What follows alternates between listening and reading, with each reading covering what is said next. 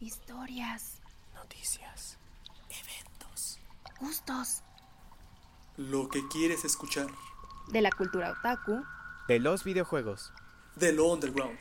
Todo eso y mucho más. Bienvenidos sean. Esto, es La Cueva de las Voces.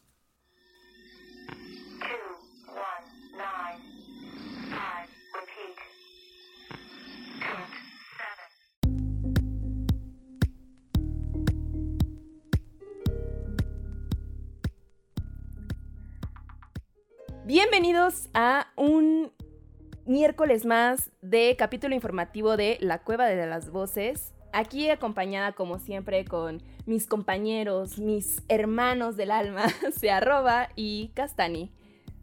¿Cómo están chicos? Excelente, Susmenta. ¿Tú cómo estás? Muy bien, gracias. Aquí emocionada porque es la primera vez que abro. Entonces, estoy nerviosa, pero X. Entonces, justamente el día de hoy, eh, ya, no le, ya no contestó Castani, pero... No, pero gracias por asumir que yo también estoy bien. no, sí, también estoy bien, digo, es otro dom- es otro día pues de noviembre en sesión, Claro. muy a gusto. Es que son los nervios. Este, pero sí. Justamente ahora sí, retomando lo que estaba diciendo. Este, pues como ya saben, nosotros nos gusta tocar temas underground. Y hasta ahorita solo hemos hablado de cómics, videojuegos, anime, eh, cosas por el estilo. Y hoy decidimos traer otro tema que también merece pues este reconocimiento que nosotros nos gusta darle a las obras, ya sea artísticas o visuales, en este caso literarias, que es un libro llamado Alto Contraste por Jonathan Minila. Entonces, pues, no sé, ¿qué les pareció, chicos? Pues O más bien, a mi impresión, pues de hecho justamente me sorprendió que hasta ahora ya empezáramos a hablar sobre un libro. Y pero por otro lado, pues sí siento que pues al menos aquí en, en esta zona donde nos encontramos, la literatura, el hábito de leer, como que sí podría considerarse un poco underground, considerando que pues Mm. sí está, pues leer es, pues es, es una formación, como que tiene su entrenamiento, su arte, y además de que pues sí, como cada persona es un mundo, pues, eh, pues digamos, unas personas leerán, este, pues quizás una novela, o, pero otros se conforman con cuentos cortos. Entonces sí, pues me, me- a, a mí me da gusto que habláramos de, pues al menos un libro y pues cuál me- qué mejor que este libro que comentas, que es Alto Contraste. Yo la verdad, eh, pues cuando sugeriste la lectura yo no lo conocía, o sea, ni me sonaba familiar, tampoco el autor. Pero pues ya ahorita, bueno, no ahorita, sino pues cuando empecé a leer, este, pues sí, es, son, vaya, es una compilación de cuentos cortos que vaya el título pues sí le da le hace justicia a estas historias porque sí como que son son narrativas de contrastes en el sentido de que mm, te presenta una situación, un personaje y tal, pero hay un giro de como un punto de giro, un plot twist, vaya, y ese plot twist es en donde ya hay parte, pues el opuesto, el- la narrativa contraria a la que te iba llevando en un inicio. Exacto. Sí, es que como que no, no, no- bueno, yo cuando lo empecé a leer no le había puesto esas palabras, pero justamente creo que lo que dijiste fue como dio en el clavo, porque justo como que tú lo vas leyendo, tú vas leyendo, ah bueno, para esto este libro es un com- compelio, Com- compendio, compelio, una aglomeración. Una compilación. Compilación. Compilación. Sí, sí, sí. Yo compelas. Es una palabra para una compilación de cuentos. Son exactamente, si, si mal no me equivoco, eh, 10. No. Son o 11. siete. 11, 11, gracias. sí, sí, 11 sí. cuentos que la, la mayoría, o sea, la verdad es que se, se leen bastante rápidos. Hay unos de solamente dos páginas y hay otros de un poco más. Pero es bastante eh, digerible. Pero justo, ¿no? O sea, lo- cuando conforme vas leyendo cada, cada cuento, lo que decías, ¿no? Como que dices, ah, ok, esto va por este rumbo y de repente es como, ¡pum! Rompe y tú de, ah, por Entonces creo que es lo que, bueno, al menos a mí me agarró bastante en cada, en cada historia. O sea, todas me agarraron, o sea, hubo unas que me encantaron más que otras, pero todas me dieron esa sensación de no puede ser este, este final, ¿no? Que es como, pues sí, un, un- un alto contraste. Pero bueno, Cerro, algo que tú nos quieras comentar de- De del hecho, autor, por Hace ejemplo. rato, bueno, más que nada, me quedé con la, con la idea en la, en la mente, porque justamente, así que regresando a lo que decía hace rato eh, Castani, está en que sí, de hecho, me puse a pensar el otro día en que, en efecto, a pesar de que somos un podcast el cual se enfoca justamente a, pues, a toda la parte de la divulgación literaria, por la parte de los textos, y si no nos escuchan todavía los viernes, recuerden que los viernes tenemos, te- narramos textos, me di cuenta que es la primera vez que de hecho hablamos de un, de un libro en específico, ¿no? Ujú. Este, y sí, en efecto, tal vez el tema de leer no sea tan underground, o sea, generalmente la gente lee, pero en general he notado que ya hay muchos autores y muchos tipos de libros. En entonces, o sea, se- como que mínimo nuestra cultura como que se enfrascan muchísimo en los mismos autores, en los mismos títulos en general. Como que es común leer, pero solamente como lo famosillo, lo comercial en general, ¿no? Entonces, pues en efecto, ahora sí que justamente el buscar nuevos autores, cuando propusiste el libro Susmenta también no lo conocía. Este, de hecho también es un libro relativamente nuevo, es del 2018 y justamente es de la Universidad Autónoma de, Autónoma de Nuevo León.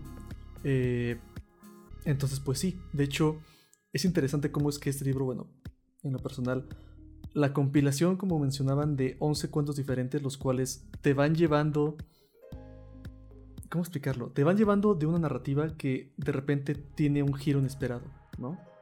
Ujú. En es- efecto, son como historias un poco extrañas, las cuales de repente como que cambian. y pues sí, digamos, lo- lo- la ventaja de este libro está en que no es como los clásicos que son una historia completa en 200 páginas, ¿no? Así que justamente uno, uno puede llevárselo tranquilo, puede leer uno que otro cuento de vez en cuando y por- como mencionas, son, pueden ser o muy cortos o... Bueno, en general son cortos, ¿no? Entonces como que no hay tanto de dónde... Ajá, puedes terminarlo rápidamente. No, incluso, No incluso yo pensaría que como son cuentos cortos, o sea, de un formato pequeño, y Ajá. pues eh, la manera en cómo maneja pues los giros de narrativa, yo pensaría que pues rompe un poco con el paradigma del típico cuento corto que pues generalmente los cuentos cortos se definen como una historia en la que pues se- la circunstancia evoluciona pero de una manera tal eh, pues como varios cuentos eh, populares que podríamos este, imaginarnos, ¿no? Este, no sé, podemos decir cuentos de los hermanos Grimm, podemos decir este, Mm. cuentos de Oscar Wilde, o sea, que son más bien como circunstanciales y no tanto como una novela en donde pues ahí pueden haber giros de trama, pero que cambian a pues el arco de los personajes, o bueno, que evolucionan los personajes como tal.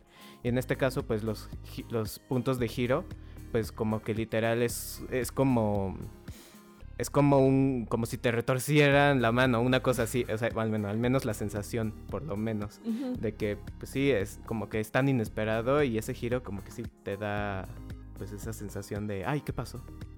Sí, justo. Es que no sé qué pasa cuando lo. Bueno, al menos en mi caso, como que cuando los leía. Digo, ya lo comentaba, ¿no? Como de que piensas que vas a. eh, va por un lado la historia y al final no. Pero siento que además la forma en que. cómo están escritos.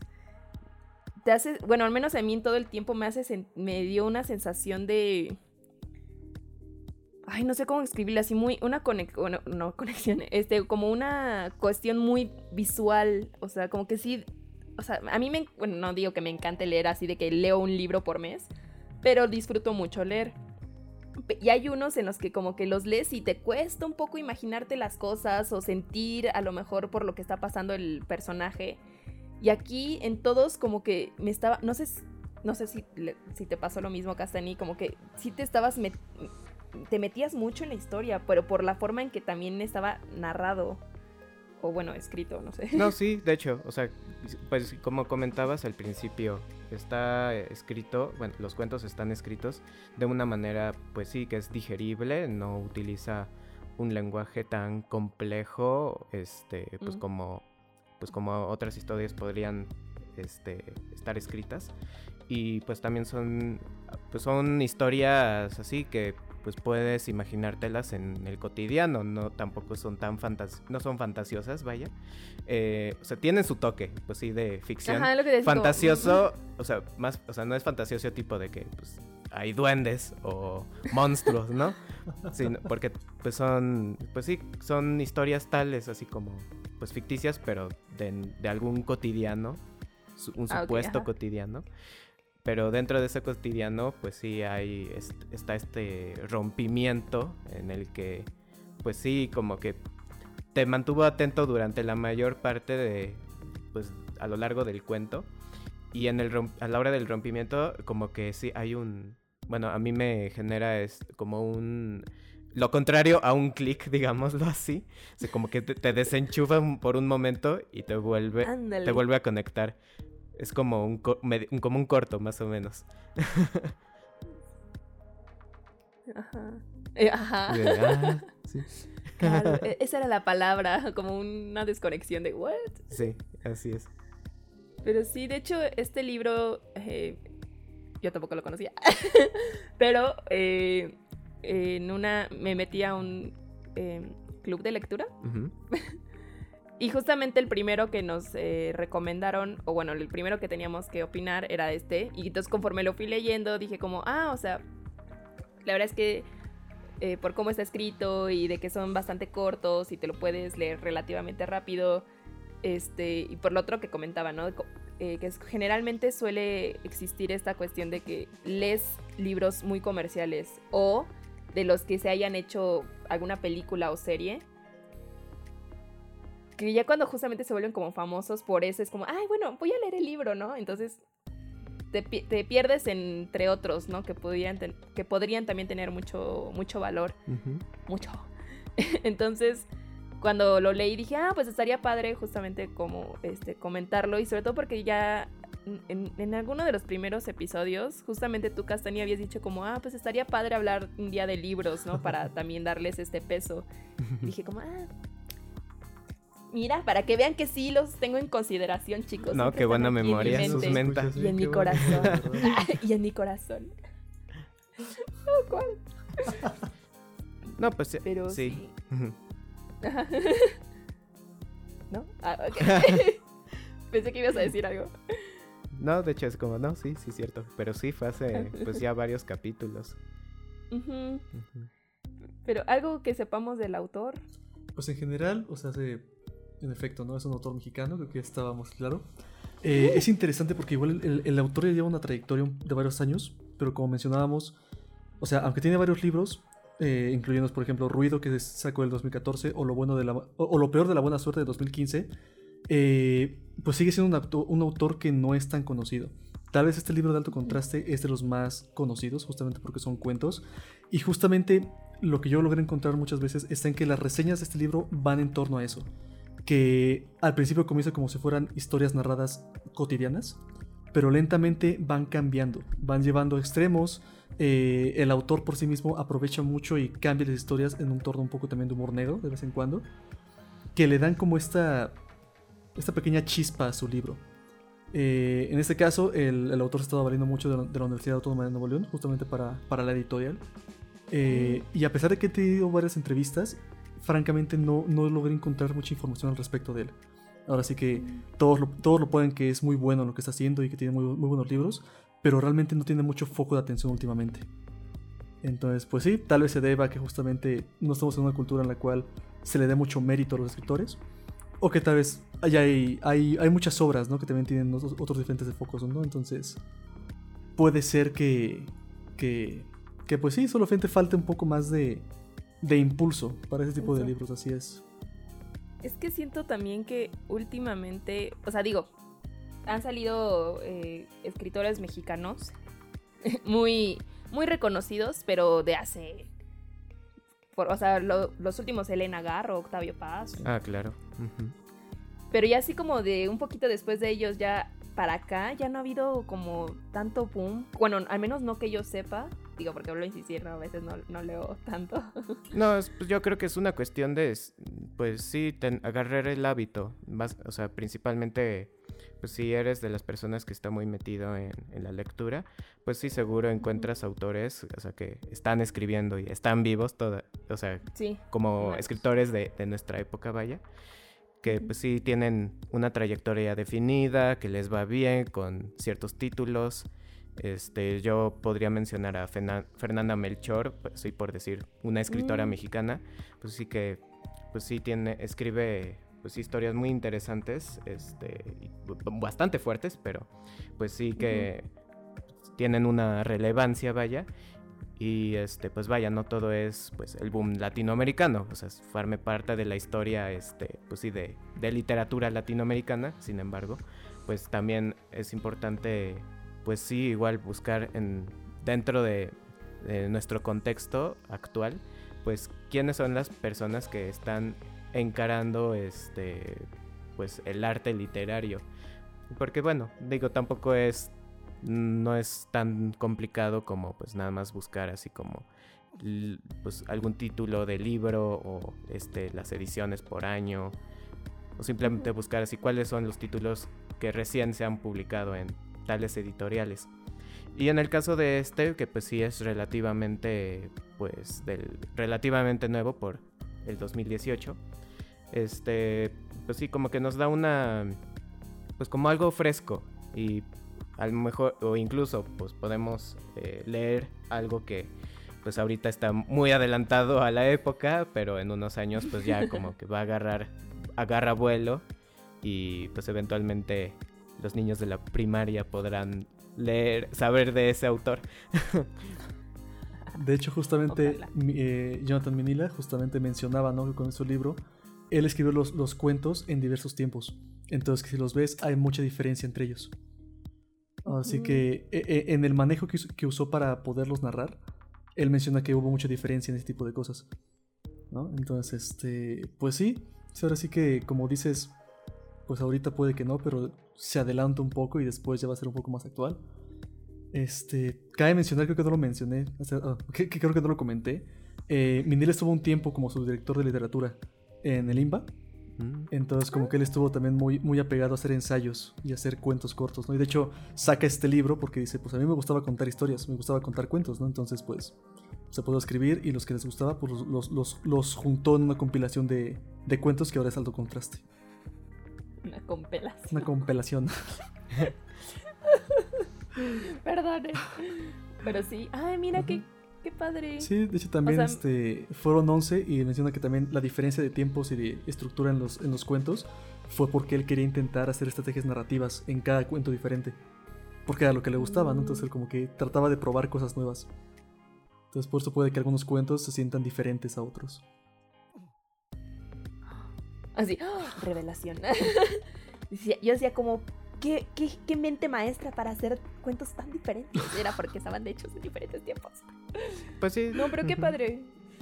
Ajá. No, o sea, también digo, ahorita que acaba de mencionarse arroba ese dato, pues yo sí creo que es común en que luego los escritores como van de acuerdo a pues a, a la inspiración vaya, pues sí van escribiendo algo así después de cierto tiempo, pues a lo mejor hace un, un repaso así de pues qué es lo que ha- del material que han creado y pues finalmente como que hay como hay, hay señales o claves así de, de su manera de escribir.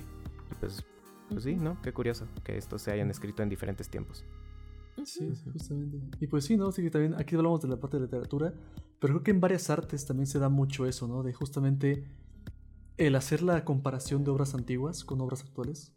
Pero creo que es un poco más como para ver cómo es que un autor avanza en diferentes ramas, ¿no? Entonces sí, está interesante también eso. Sí, porque al fin y al cabo tú, bueno, no soy artista, ¿no? Pero me imagino que conforme, o sea, vas, este, pues pintando, bueno, no, ahorita no sé por qué pensé en, pensé en pinturas, pero vas, crea vas creando más, este, de, tu, de tus obras, pues también vas, a, este, conociendo gente que te va como nutriendo o te vas deshaciendo de cosas, o, o sea, justo, ¿no? O sea, yo siento que el arte en general es, es una expresión de lo que es parte de, de las expresiones de lo que vas viviendo en, en la- en las etapas. O sea, sí que- iba a sonar redundante, pero en las etapas de tu vida, pues. ¿sabes? Entonces, Pues sí. sí está padre porque justamente, ¿no? De que luego, este, no se ve cierta expresión artística de cualquier formato. Y dices como, ah, claro, es que aquí el autor estaba pasando por, esa, por estos momentos, ¿no? De depresión o de felicidad o X, ¿no? Y en este, pues no, ahorita vemos que ya cambió porque justamente había ido a una escuela o porque conoció a tal persona que influyó en estas formas. Entonces, justo creo que es, eh, es padre o es interesante ver cómo un artista en general, vuelvo a insistir, eh, va, va cambiando, ¿no? Porque si fuera siempre monótono, pues, o sea, sí a lo mejor a la primera pega, pero después ya no hay tanto, ya no hay picor. Bueno, depende. Yo, porque yo pensaría Sí, que un poco en monotonía podríamos pensar un poco en este como la obra de autor o bueno firma de autor así en donde pues ahí justamente ya tiene un patrón y de ese patrón o universo incluso es donde ahí se mueve qué digo Eh, pero pues sí podría en ese sentido eh, la palabra monotonía porque pues igual podemos entender la monotonía como como supongo que habrías eh, comentado Susmenta que pues a que se queda plano, como que no crece, no hay una evolución, no hay algo nuevo y pues sí, o sea, como que se queda estancado y pues de ahí no florece. Y Sí. pues sí, yo te diría, este, eh, ahorita que estabas mencionando sobre la trayectoria, la evolución, yo pensaría, pues sí, que todo arte, o sea, tanto ya sea literario, este, eh, plástico o demás, pues sí, tiene, eh, tiene sus etapas. Y hasta yo me atrevería a pensar que, pues, todo arte o toda actividad, pues, parte de un punto teórico, no estrictamente una teoría, pues, sólida, científica, este, exacta y todo eso, pero, pues, parte así como una parte conceptual donde, pues, se saben eh, un poco de teoría, válgame la redundancia, y luego la práctica, y donde ahí en la práctica es en donde ahí debe de nutrirse, ahí es donde el artista debe recurrir constantemente para pues no solamente explorar y pues ya entretejer pues su estilo, sino también pues conforme va pasando en, pues el tiempo, el, el que se, el que se tome, vaya, y pues sí, como que la, ahí va este creciendo esa especie de trascendencia, esa firma, esa identidad. Y pues sí, es lo maravilloso de el arte en general, de cuando ya ves, pues toda es una compilación de este pues de unas obras. Sí. Algo que opinar se arroba. Al respecto. No, no, nada, nada, perfectamente. Altamente recomendable alto contraste. Hay que aprovechar que también es un autor mexicano, ¿no? Entonces, este. Pues igual siempre nos gusta aquí en este podcast difundir un poco, ¿no? Esos, esos tipos de, de personajes. Entonces, sí, nada altamente recomendable, alto contraste, de Jonathan Minila. Y pues para no obviar tanto ni spoilear algo, a ver, Susmenta, ¿a ti qué cuento fue el que te gustó de aquí de alto contraste? Mm, yo diría que el que más, no sé si es mi favorito tal cual, pero el que más me impresionó en muchos sentidos fue el de, ay, su nariz. ¿Su nariz? Sí. Su nariz está, es, creo que es, el, es de los más largos, si mal no me equivoco. Pero es que está, digo, es que, ay no, trato- trataré de no spoilear justamente, pero la forma en que eh, cuenta esta obsesión es muy interesante y, y un poco perturbadora hasta cierto punto, pero no sé si es porque yo estoy media loca y me encanta luego leer cosas perturbadoras y ver cosas perturbadoras. Entonces, como. Háblese de. Nada más para aclarar. Ver cosas perturbadoras, tipo este, fantasmas que se cacharon acá y cosas misteriosas. O sea, no, no, no perturbador tan, tan raro. Entendimos. Bueno, ok, por si las dudas. Pero bueno, entonces como, como que esas, esas cosas luego me llaman mucho la atención. Entonces como que este cuento por eso fue el que más me, me gustó en ese sentido, por la perturbación con la que cuenta ciertas partes. Entonces, sí. Entonces sí. ¿Tú, tú Castani? A mí me gustaron dos. Eh, el primero que se titula Hasta parecemos familia Mm, y el segundo, bueno, es como de los últimos que se titula El abuelo. el- hasta parecemos familia, digo, no voy a dar spoilers, o sea, me gustó, pues justamente porque siendo el primer cuento, eh, el primer cuento, como que no te esperas en qué momento es el punto de giro así drástico, y en este cuento, pues sí, como no me lo esperaba, y vaya, me recuerdo, bueno, a mí personalmente me recuerda un poquito a, pues como un capítulo de Black Mirror, digo, tampoco, o sea, no es ciencia ficción este, este cuento, ni- como dijimos, es situación cotidiana, este, pero sí, como que tienes, me dejó con esa sensación de, pues te presenta una situación tal y todo va bien, o bueno, como que hay un orden, y de pronto aparece este giro narrativo y empieza el caos, así como ¡pum! Es una bomba. y en El abuelo, pues, eh, pues como que me gustó porque, pues está muy raro, muy raro por, pues porque tenemos a, pues nada más a dos personajes, en, pues sí, en una situación un poco, em, pues comprometedora. Y pues sí, hay un conflicto en estos dos personajes en diálogo. Y pues sí, al final, pues como que se cumple, como que sí el conflicto se da y a la vez se termina. El, como que se termina la historia. Y, y no es que termine así como con un final abierto, sí termina así cerradito. Y eh, sí, como que me, vaya, me gustó el, el ingenio, la- más que nada, la manera en cómo están hechos los diálogos, la interacción entre los personajes. Sí, entonces ahí tengo dos cuentos. Pues le preguntaría ese arroba, pero... Pues pregúntame, ¿por qué no? a ¿Por ver, qué? ¿cuál fue tu favorito? ¿El de la impresora, la vieja Xerox? Ah. Es que, o sea, no sé, como que cuando lo comencé a leer está muy raro, ¿no? Porque francamente es un cuento, no tengo muchos spoilers, que pues está muy sencillo, es un, es un poco pues, como llamarlo, sentimental, pero toda la historia es narrada por una impresora, ¿no? Y justamente una vieja Xerox, ¿no? Entonces es tal cual, es una historia muy normal en realidad, pero como que de repente hay momentos en que te dices, un momento, es una impresora la que está hablando, ¿no? Y te das cuenta como de sus problemas y cómo piensa, no, es que van a preferir otra en lugar de mí, y no, mi dueño me quiere mucho, y como que te saca un poco de contexto de repente recordar Sí. que es una impresora, ¿sabes? Y sí, pues termina de una manera como muy... Pues sí, termina de alguna manera bien, ¿no? Pero como que terminé y dije, es una impresora la que está contando todo esto, ¿no? Es una impresora la cual tiene esos problemas y tiene esos sentimientos. Y es como de no sé cómo sentirme al respecto. Ya sé, eso también me dejó pensando como de... Madre, y si todos los aparatos sintieran, Se sienten ¿no? así como de rayos. me sentiría culpable. He buscado celulares con mi celular. ¿Cómo se sentirá al respecto? Ya me está buscando cambiar. pero sí, también ese es muy bueno, pero por, por lo que dices, como el- por el punto de vista. Ajá, pues Ajá. sí. Sí, Sí, sí. No, no es normal, por así decirlo. Ajá, justo. Pero, este, pues, algo último que comentar antes de cerrar. Como siempre, recordarles que estamos a. Acabamos de publicar nuestro tercer texto de nuestro especial Voces de Más Allá, el cual fue eh, escrito basado en hechos reales por Diana Jurado. Entonces, si aún no lo escuchan, vayan, escúchenlo y compártanlo. Sobre todo compartanlo. Sobre- Por favor. No, pero es que sí estuvo fuerte ese también. Yo lo estaba leyendo y dije, es una experiencia real.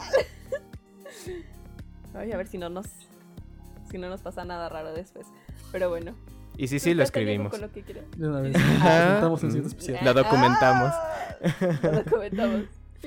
No, este, pues sí, también todavía seguimos con nuestro evento de Voces del Más Allá, porque pues sí, afortunadamente hemos recibido varios textos. Esperen nuestro siguiente texto de la, pues del viernes. Y em, pues sí, estaremos al, estén al tanto de nuestras redes sociales. Estamos en Facebook e Instagram como La Cueva de las Voces. Y de igual manera seguimos recibiendo textos para, pues igual, cerrar este año general. en general, exacto. Pero para cerrar con broche de oro este año, eh, nos pueden mandar sus textos por medio del correo eh, cue- cueva.voces.gmail.com. Y sin más que decir, hasta el próximo miércoles. Bye.